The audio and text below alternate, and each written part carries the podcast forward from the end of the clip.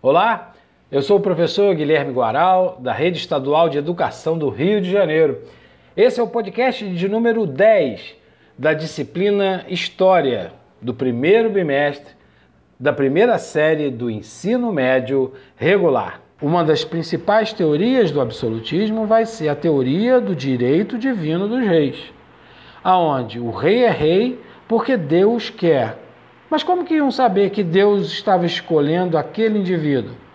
Quem coroava o rei era o bispo, o papa, para selar esse compromisso, essa ligação divina e demonstrar a todos os indivíduos daquele reino, que passam a ser os súditos do rei, da onde vinha aquele poder.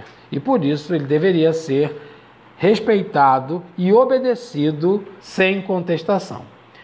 Essas teorias vão consolidando essa figura cada vez mais forte de poder absoluto em suas mãos, que era o rei.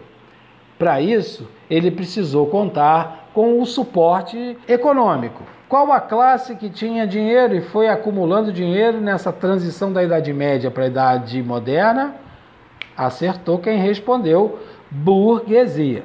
O comércio foi se fortalecendo e essa classe tinha recursos para apoiar o rei, para criar um exército forte, para subjugar os outros senhores feudais que não queriam participar desse projeto de formação dos países, dos reinos.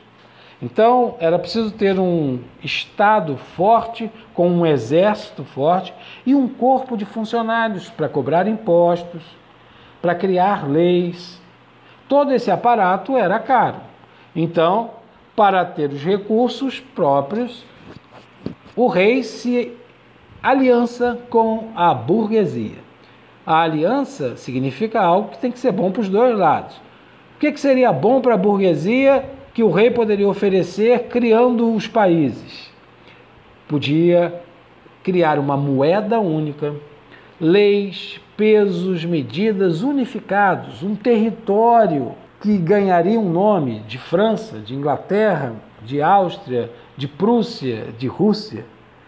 E a partir daí, esses comerciantes intensificarem os seus negócios num país onde a moeda é uma só e não mais cada lugar que eles iam tinha uma lógica própria, dependendo da vontade do senhor feudal.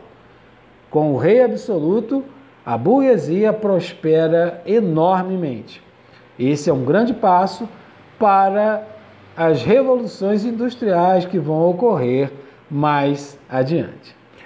Mas por enquanto ficamos aqui com esse rei absoluto, com todos os poderes na mão, nesses estados nacionais modernos: França, Inglaterra, Espanha, Áustria e Portugal bastante importante nas expansões marítimas que falaremos nos próximos podcasts.